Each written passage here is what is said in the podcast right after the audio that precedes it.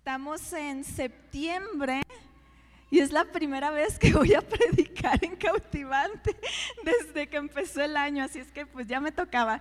Me gusta siempre poner gente, otras personas, porque yo sé que aquí hay varias que pues Dios les ha dado talento para compartir, entonces siempre me emociona como este pues darles la oportunidad a que compartan y todo y pero ahora me tocó a mí. Entonces, pues vamos a orar, ¿les parece? Señor, yo te doy gracias por esta, esta tarde, Señor. Gracias porque siempre es divertido, Señor, venir a tu casa, Señor, y, disfrutar la, iglesia, Señor. Y, y, gracias, Señor, porque podemos tener tu gozo, Señor, y podemos tener tu alegría, Señor, porque para llorar, pues allá afuera, Señor, pero aquí podemos disfrutarte a ti, Señor, y disfrutar estar juntas y divertirnos sanamente, Señor. Y gracias por eso, Señor, gracias por la libertad que nos has dado. En el nombre de Jesús, Señor, yo te pido que tú abras nuestros corazones, Señor, y que, que tú nos hables, Señor, y que, que podamos escuchar tu voz, Señor, y tu palabra, Señor. En nombre de Jesús, amén. Bueno, pues hoy me gustaría compartir de un personaje en la Biblia. A lo mejor ustedes ya, ya lo conocen, a lo mejor no, pero les voy a dar así un poco de, de la historia, un poquito de, del contexto, ¿verdad? Y hoy me gustaría compartir de Agar, no sé si alguna de ustedes ha escuchado de ella. Los que no han escuchado, pues ahorita aquí les, les voy a dar así un contexto, ¿verdad? De qué pasó en la vida de Agar. Pues resulta que había un señor que se llamaba Abraham. Y este señor, pues era así como como el Bill Gates de aquel entonces, ¿verdad? Como así, muy ricachón, ¿no? Tenía mucho dinero, muchas bendiciones este, materiales, era pues bendecido en esa manera por Dios. Pero entre todas sus bendiciones le, le hacía falta algo, que tenía él un anhelo en su corazón y era que no tenía hijos. Y él pues le pide, ¿verdad? A, Dios, ¿verdad? Le dice, mira, Dios, tengo todo esto, pero ¿a quién le voy a dejar todo esto si no tengo hijos? Y, Dios, pues le da una promesa. Le dice, sí, te voy a dar, te voy a dar nada más, nada más un hijo, pero vas a tener, ¿verdad? Este, así como las estrellas, ¿verdad? Muchos, muchos hijos. Y, a, a, él les da la promesa a él y a su esposa Sara. Nada más que aquí hay un pequeño problemita, ¿no? Que pues que ellos ya estaban mayorcitos, ya estaban grandes, ya no se diría que estaban en edad de concebir. Entonces Dios les dio la promesa y no pasaba nada. Pasaron los años, pasaron 10 años y nada, y nada, y nada. Entonces, a su esposa Sara o Saraí se le ocurre esta gran idea y le dice, oye, es que no está, pues no, pasa nada. ¿Por qué no tomas? En aquel entonces pues se usaba que tenían pues esclavos, ¿verdad? Y le dice, ¿por qué no tomas a mi, a mi esclava, a mi sierva Agar y concibes con ella? Así va a ser la manera en que vamos a tener un hijo. Mala idea, ¿verdad? y, y el viejito pues flojito y cooperando no se resistió, ¿verdad? Como no, dijo como, no, ¿cómo crees? No, pues no, no, no le pareció nada mala idea, pues él muy cooperativo en eso. y dijo, pues está bien, me, me sujeto, ¿verdad?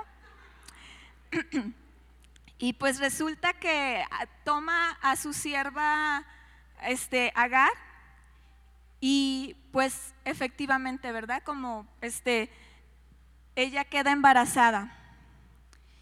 Y de repente el futuro de Agar cambia de ser una esclava a llevar el hijo de Abraham. Agar como pues de repente pues de, de, estar ahí escondida y todo, ya de repente está llevando, ¿verdad? El hijo de pues del patrón, del dueño de todo. Y como que se le empieza a subir a la cabeza y empieza a tratar con desprecio a Sara, a Saraí. Y así pasa la historia. Entonces, ya Sara se empieza a enojar porque ya le empieza a tratar con desprecio. Y le dice al esposo, le dice, ¿ves? Es tu culpa. Mira, ve cómo me está tratando esta muchachita. ¿Verdad? Es tu culpa. O sea, aparte de quién fue la idea. ¿Y a quién le echó la culpa? Al marido, ¿verdad? Así, ¿verdad? y empezó, dice que, se empezó a enojar, entonces Sara empieza a maltratar a Agar. No sabemos qué, maltrato le, le, hizo, no sé, si de palabras, de, no sé, no sé, pero al punto que Agar sale de ahí huyendo al desierto. No sé cuál fue o cómo se sintió ella, pero al punto de decir, ¿sabes qué? Me voy, no importa, no importa, este, a lo mejor muera en el desierto, no importa, pero yo me voy al desierto. Y está ahí, y les voy a leer en, en Génesis a 16, 7 al 8, dice, allí junto a un manantial que está en camino a la región del sur, le encontró el ángel del Señor y le preguntó, Agar, esclava de Saraí, ¿de dónde vienes y a dónde vas? Estoy huyendo de mi dueña Saraí, respondió ella. El ángel le dice que regrese con ella y se someta a su autoridad y que le dará un hijo al cual llamará Ismael le da una promesa que tendrá muchos descendientes. Hay, vemos en la Biblia en diferentes lugares donde dice el ángel del Señor se aparece como, no sé, vemos que, que a Jacob y luego a Gedeón, y hay varios personajes en la Biblia. Y vemos que aquí se le aparece Agar. Agar, una esclava, a lo mejor pues no con mucha influencia, no famosa, pero se la hace ahí. Y se me hace como interesante cómo se va desarrollando esta historia. Agar probablemente estaba desilusionada en ese momento cuando decidió huir al desierto. Probablemente se sintió usada, me imagino, usada y desechada, ¿verdad? En esta situación. Pero el Dios del universo pone su mirada en ella y en su situación. Como les decía, Agar no era una persona, una mujer poderosa o muy importante. Era una persona marginada, esclava, pero, y ella está huyendo en, esta situación difícil. Ella empieza a huir e, de esta situación difícil. Pero Dios se interesó en su historia. Y le pregunta, como leímos hace rato, hace poquito, decía, ¿de dónde vienes? Dios sabía de dónde venía. Pero Dios se interesó en su historia, quería escuchar qué le decía. ¿De dónde vienes? Agar sabía de dónde venía, pero no sabía a dónde iba. Y fueron esas preguntas claves que le dice, ¿de dónde vienes y a dónde vas? Y yo te pregunto hoy, ¿de dónde vienes? ¿Y a dónde vas? Te hago esa misma pregunta. El ángel de Jehová le pide que regrese con su ama. Y parece como, pues vengo de una situación de, pues no muy buena. Pero él le dice, regresa con tu ama y le da una promesa con su hijo. A veces las cosas que Dios nos pide como obediencia pueden ser difíciles, ¿verdad? Ama a alguien a lo mejor que no es muy, muy amable contigo, perdona a alguien, no sé, cada quien tenemos nuestras, nuestras encomiendas difíciles por parte de Dios. Y así ella. Pero sabes que la obediencia, aunque es difícil, trae bendición y trae promesas. Dice, le dice este, alguna vez, mi segundo punto es, Dios te ve. ¿Alguna vez se han sentido invisibles en la vida? Yo muchas veces, muchas veces. Yo, pues ahorita me ven aquí enfrente, pero naturalmente no soy de qué. Cuando yo estaba en la, en la secundaria, en la escuela, podía pasar desapercibida muy fácil, como no soy alguien que llama mucho la atención, bueno, yo creo, ¿no? Y estaba chiquita, delgadita siempre, no me gustaba sentarme hasta adelante, siempre me sentaba en medio, entonces era de como así donde nadie me vea, ¿verdad? Y yo siento que en general, como siempre pasé desapercibida. no sé si les ha pasado cuando vas caminando, a mí me pasó una vez, que iba en una tienda, estaba en una tienda y, y yo iba caminando así y luego de repente alguien como, hola. Y yo, hola, ¿cómo estás? Y yo, bien. Yo no, no tenía ni una idea quién era esa persona. Y yo, ah. Y luego me dice, y ya empieza a caminar hacia mí y me dice, ¿cómo has estado? Y yo contestándole, bien. Y de repente me pasa. Y no era mí. Había alguien detrás de mí diciéndole hola y contestándole también como yo. O sea, me sentí como la más invisible del mundo, porque ni siquiera notó que yo le estaba contestando. O sea, ella estaba así viendo a su amiga y yo de,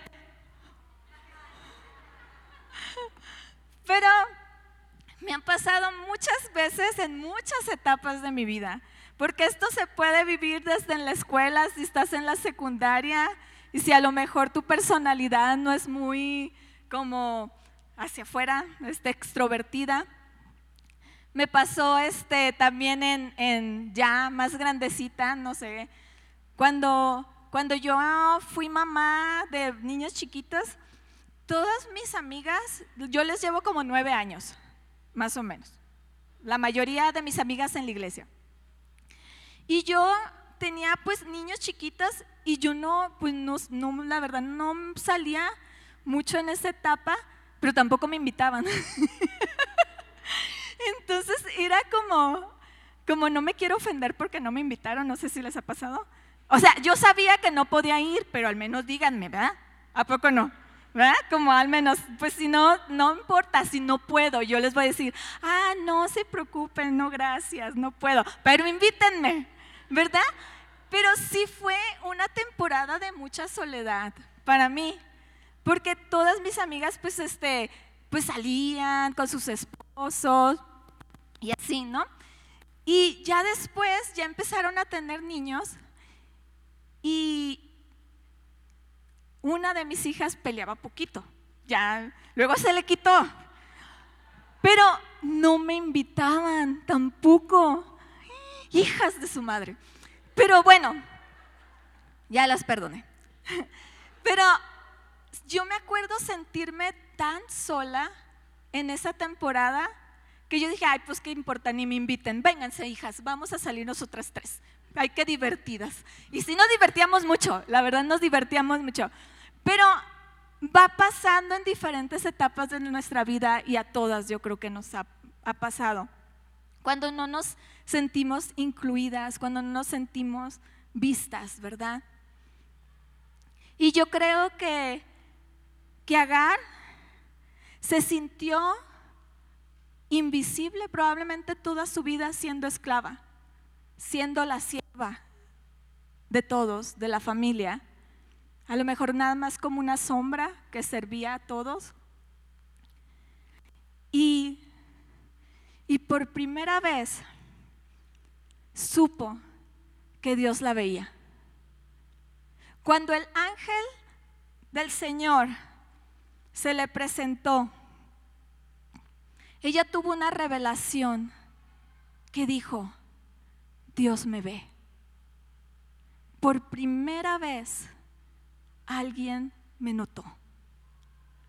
Por primera vez alguien me vio. Y ella le da un nombre a Dios y le da el nombre de el Dios que me ve. Y el nombre que le da es el Roí, el Dios que me ve. Por primera vez, alguien le da un nombre a Dios y Dios lo acepta de ella. Ella tuvo esa revelación de decir, he sido invisible toda mi vida y Él me vio. No solamente le ve, pero le da una promesa de su hijo. Le da propósito. Y yo creo que ahí es cuando algo cambia en la vida de Agar. Algo cambia en su interior. Hay algo que dice, Dios me ve. Yo, la esclava. Dios me ve.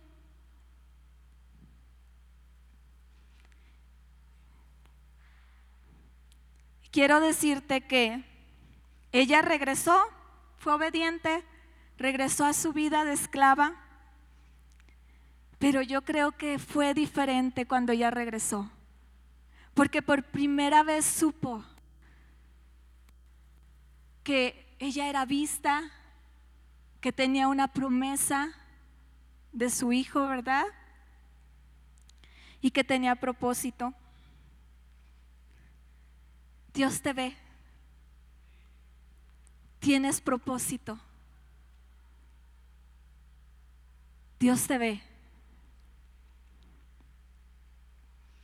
A lo mejor podemos estar pasando por una crisis o una situación familiar en silencio y pensamos, nadie tiene una idea de lo que estoy pasando, ni se lo puedo contar a nadie sabes que Dios te ve. Ella se sentó ahí. Yo creo que ni, ni sabía orar. Y nada más en su aflicción. Y Dios le ve, Dios la vio. A lo mejor te has sentido invisible como yo. Algunas veces en tu vida pero Dios, el Roí, el Dios que te ve, te conoce por nombre. Una de las cosas que cambió mi vida cuando yo conocí a Dios, yo creo que fue eso. Saber que Dios me veía, que Dios me amaba, que Dios tenía un propósito para mí y eso de verdad cambia la vida. Cuando tienes esa revelación que no pasas desapercibida para Dios. Regularmente todas mis amigas que he tenido, y ahorita tengo de todo, de todo tipo de amigas, pero antes, aún en mi familia, yo creo que yo fui la más calladita en mi familia y mi hermana siempre fue como, ¡ah! Y habla y platica y se ríe bien fuerte y nos organiza a todos y yo calladita. Mm. Mis amigas igual, la mayoría de mis amigas siempre como muy extrovertidas y yo siempre atrás de mis amigas. Pero sabes qué? Al saber y al tener esa revelación que Dios me veía, que aún así con mi personalidad, como yo era, Dios me notaba, hubo un cambio. Y muchas cosas que me causaban inseguridad, yo pude caminar en libertad en eso. Y yo quiero decirte que Dios te ve. No importa si eres extrovertida, no importa si eres calladita, no importa tu personalidad melancólica, flemática, como sea, no me sé los otros, no me acuerdo, pero Dios te ve. Dios tiene su mirada en ti.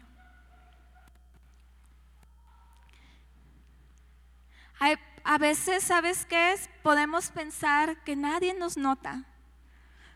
Cuando somos generosas, cuando damos la milla extra, cuando a lo mejor, no sé, como les digo, a lo mejor eres mamá con niños chiquitos y pasas nada más en tu casa, pues los que tienen bebés saben, ¿no? Te levantas, te acuestas, te levantas, te acuestas, pero nada más para dar de comer y cambiar pañal y todo, ¿ves? Como el ciclo, el ciclo, el ciclo, el ciclo, el ciclo. Dios te ve. Dios te ve el tiempo que pones para tu familia. No es en vano, no es en vano de verdad. A lo mejor este puede ser que, que haces cosas y nadie las ve. A lo mejor sirves con niños, a lo mejor sirves en, un lugar donde no eres, no estás al frente, pero Dios te ve. Dios te ve cuando vas y oras al hospital por alguien cuando le das un abrazo en la entrada a alguien. Dios ve todas esas cosas que a lo mejor para el ser humano no es algo relevante, pero para Dios sí lo es. Y Dios ve cada detalle. Platicaba, platicaba con, con una amiguita hace ratito y me decía es que los adultos mayores nos volvemos invisibles. Y es triste, ¿verdad? Porque yo también he notado eso que a veces llegamos a una edad donde nos empezamos a ver invisibles, pero sabes que Dios nos ve. Si tienes 13, si tienes 30, si tienes 70, Dios nos ve en cada etapa de nuestra vida. Agar en sus días difíciles probablemente recordaba ese reencuentro, recordaba su promesa recordaba que tenía propósito. Y a veces en nuestros días difíciles tenemos que recordar eso, que Dios nos ha dado un propósito, que vale la pena ser obedientes a Dios, hacer lo que Dios nos llama a hacer, porque es para Él, ¿verdad? Dios me escucha. El ángel del Señor le dice, ponle a tu hijo Ismael, porque Dios ha escuchado tu aflicción. Dios escucha tu aflicción, aun cuando no tengas palabras para orar. ¿Alguna vez se han sentido así que no sabes ni cómo orar? Cuando no tienes palabras para esa oración, nomás lloras y estás afligida. Yo sí me he sentido así muchas veces. Cuando es como no te sale, nada más lloras. Dios escucha nuestro clamor. Dios escucha nuestro clamor cuando estamos solas y nadie más se da cuenta de las luchas que estamos llevando. Dios, Dios nos escucha. Y le dice, le dice el, Señor que le ponga a su hijo Ismael. Y, y ella lo hace. Ella va siendo obediente en cada cosa que Dios le está llamando. Aunque es difícil, aunque a lo mejor no son las mejores condiciones, pero ella sigue dando pasos de lo que Dios le está llamando. Hay una historia, hay otra historia que se parece a esta y está en el Nuevo Testamento. Y les voy a leer. Un versículo. Está en Lucas 19, 9 a 10. Hoy ha llegado la salvación. Les dijo Jesús. Bien, este es el hijo de Abraham, porque el hijo, gracias, porque el hijo del hombre vino a buscar lo que se había perdido. Este verso está en una historia en el Nuevo Testamento y es de un personaje muy famoso, a lo mejor para algunos, a lo mejor para otros nunca han escuchado de él, pero es de un chaparrito, un señor chaparrito que se llamaba Saqueo. Y Saqueo, pues era recolector de impuestos, entonces en ese tiempo ser recolector de impuestos es como la escoria de la vida. Es como el zar todavía, no, no es cierto. No es cierto. La no es cierto. Perdóname Dios. Córtenle, no lo curaben. Pero era, este mm, era como el apestado de la sociedad, saqueo. Y, y ahí lo que pasa en esta historia, es una de mis historias favoritas para, para dar con niños. Y este chaparrito, porque no podía ver, porque estaba chaparrito, se sube a un árbol y allá en el árbol porque quería ver a Jesús, porque como todos estaban así, pues no alcanzaba a ver, ¿verdad? Las chaparritas. A ver, chaparritas, digan amén. No alcanzaban a ver, entonces se subió al árbol y Jesús lo ve. Jesús lo ve. Y Jesús le dice, saqueo, te veo, te veo, saqueo, bájate, bájate de ahí, saqueo te puedo ver. Y le dice, ¿sabes qué? Voy a tu casa. Cuéntame tu historia. Platícame, saqueo. Y es donde está este verso que dice, hoy ha llegado la salvación a esta casa, porque también este es hijo de Abraham porque el Hijo del Hombre vino a buscar lo que se había perdido. Jesús vio a Saqueo, un pecador, no muy aceptado en la sociedad, pero Jesús vuelve a repetir las palabras, yo te veo, yo te veo. Y vemos desde Ismael a Saqueo, a nosotros. Y es lo mismo. Yo te veo. Yo te veo.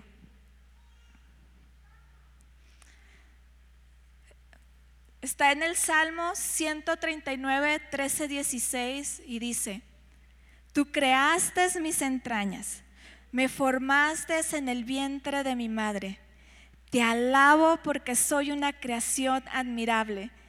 Tus obras son maravillosas y eso lo sé muy bien. Mis huesos no te fueron desconocidos. Cuando más recóndito era yo formado, cuando en lo más profundo de la tierra era yo entretejido, tus ojos vieron mi cuerpo en gestación todo estaba ya escrito en tu libro. Todos mis días estaban diseñados aunque no existía uno solo de ellos. Dios nos ve.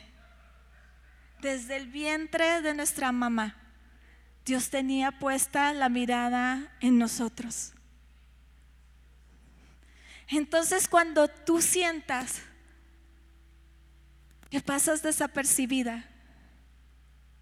Cuando tú sientes se te olvida de tu propósito.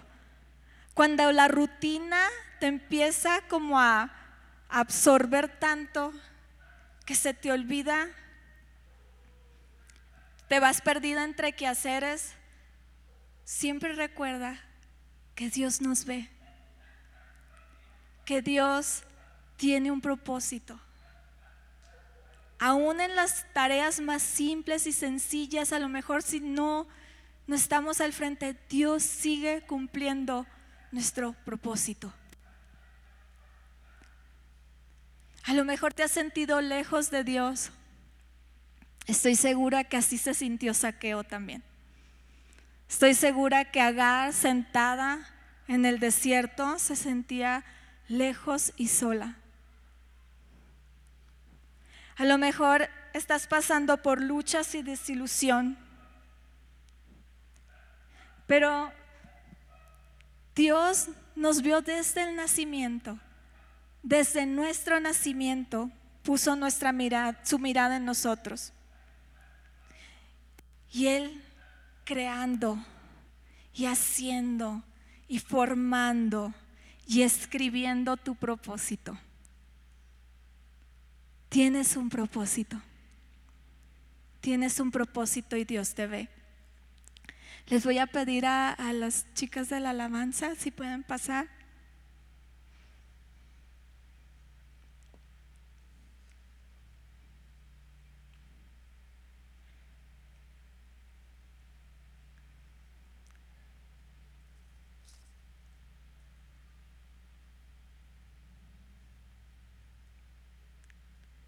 Y les voy a pedir si cierran sus ojos, si pueden cerrar sus ojos, ahí donde estás.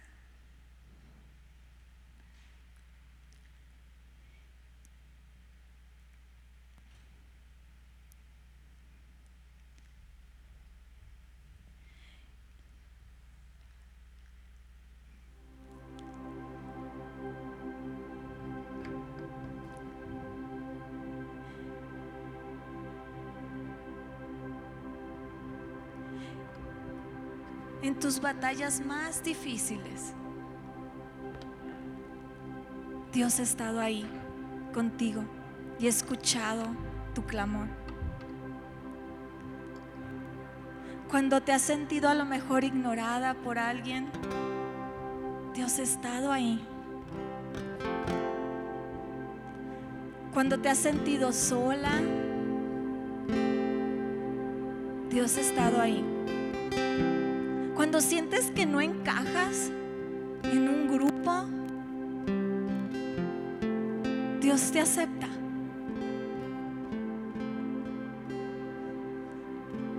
Cuando otros te rechazan,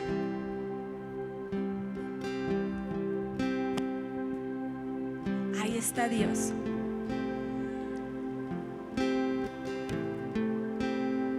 Yo creo que todas podemos aprender de esta historia.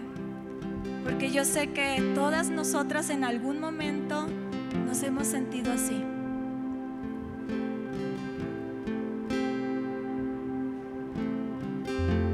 Voy a orar ahorita por ustedes y después van a cantar una canción el equipo de alabanza y si tú quieres levantar tus manos y cantar, adorar, puedes hacerlo.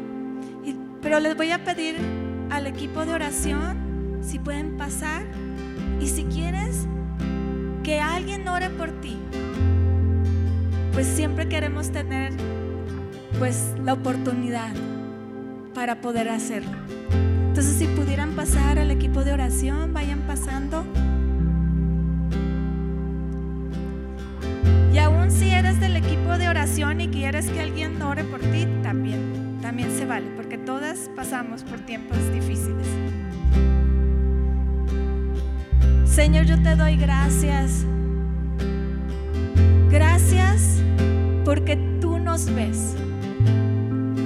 Gracias Dios porque no pasamos desapercibidas.